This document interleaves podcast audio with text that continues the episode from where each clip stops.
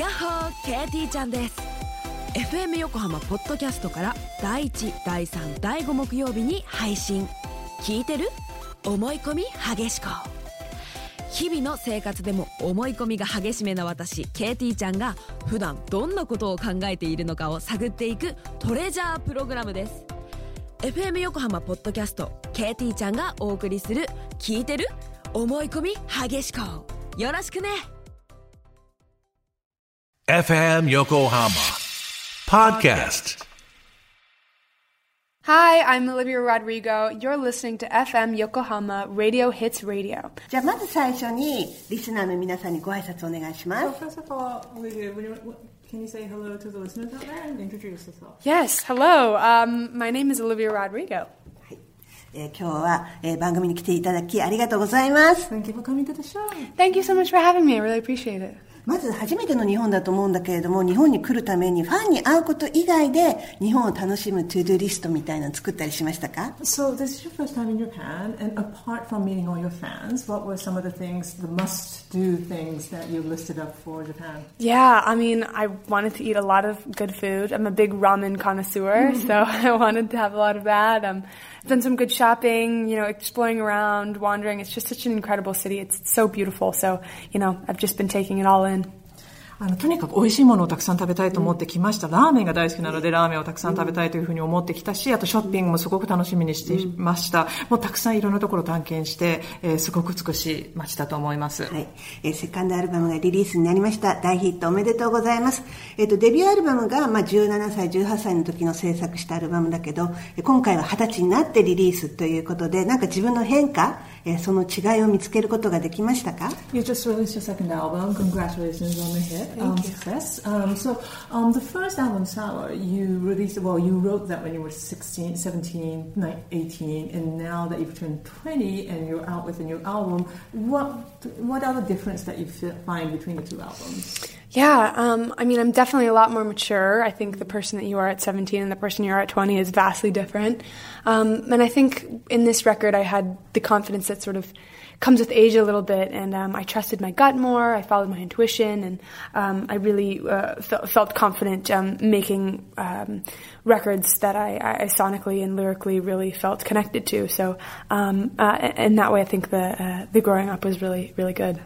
もう確実に、えー、と自分が成長してるなというふうに実感してそれが現れてる作品だと思います。17歳の時と20歳の時では全然人間として人としても、えー違うです。違いますし、そして年とともにその自信がついてきたと思うんですね、今回のガッツっていうのはまさにその私のその直感であるとか、えーそれをこう信じて自分が、えーこのサウンドがいいこの歌詞を伝えたいというものを、えー自信を持って作れた、えーそんな、えー作品になっています。はい。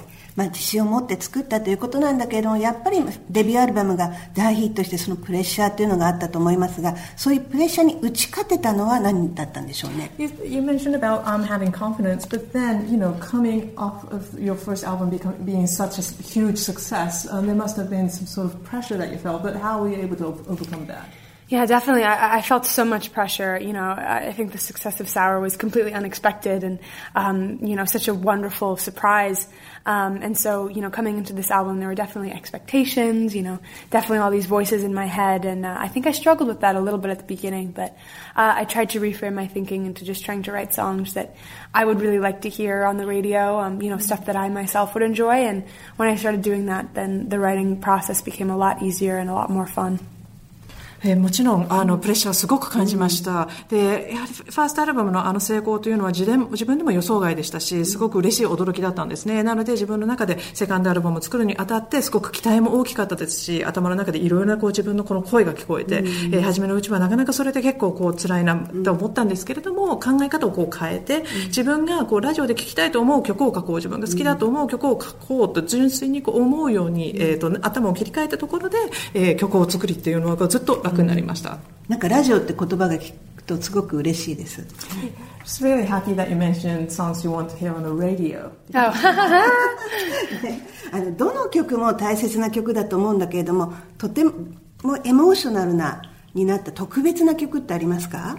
Um, I'm sure all of this, the songs are your babies, so you love them all. Um, but um, is there any um, song in particular that you're emotionally attached to compared to the others?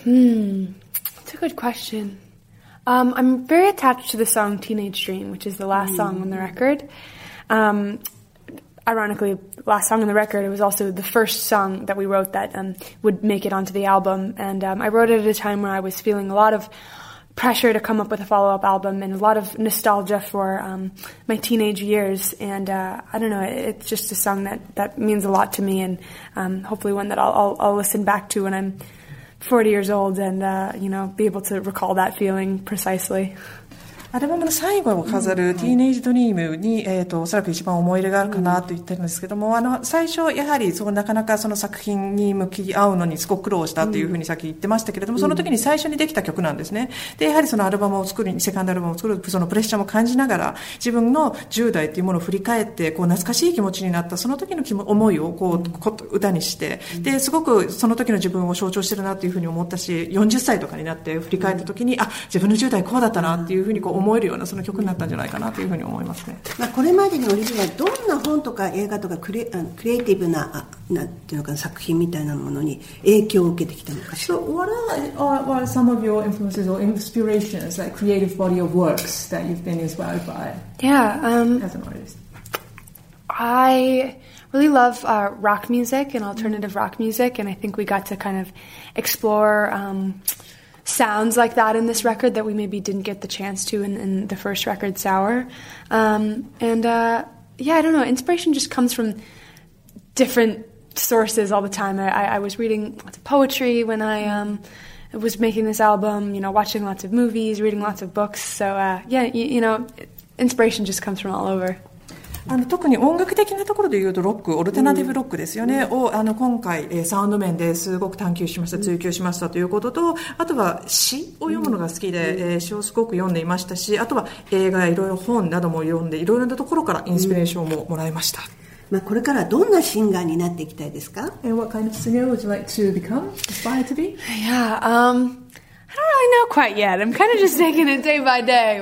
Um, I don't know. I, I I suppose I just want to keep making records that um, I feel like are challenging. Um, you know, I, I want to keep evolving and, and um, exploring what I can do as a writer and as a creative. Um, but uh, yeah, I'm also really excited to be a mom one day and, and do that thing. あの、ね、自分でも本当に何を目指したらいいのかということを少しあの少しずつ手探りでね一歩ずつ、え、前に進んでいるという感じなんですけれどもできれば、え、今後もすごく自分が挑戦しがいのある作品を作り続けたいですし、え、進化し続けるそんなアーティストになりたいですし、えー曲作りにおいても、やはりそのものを作るっていうところ、音楽を作るっていうところで成長し続けて、いつかはまあ、えっ、ー、と、母親になって、で、それでもこうアーティスト活動を続けていけたらなというふうに思います。まあ今回プロモーションだったんですけれども、ツアーで来る予定は And so you're in Japan this time to promote your album, but do you have any plans of coming back and maybe touring?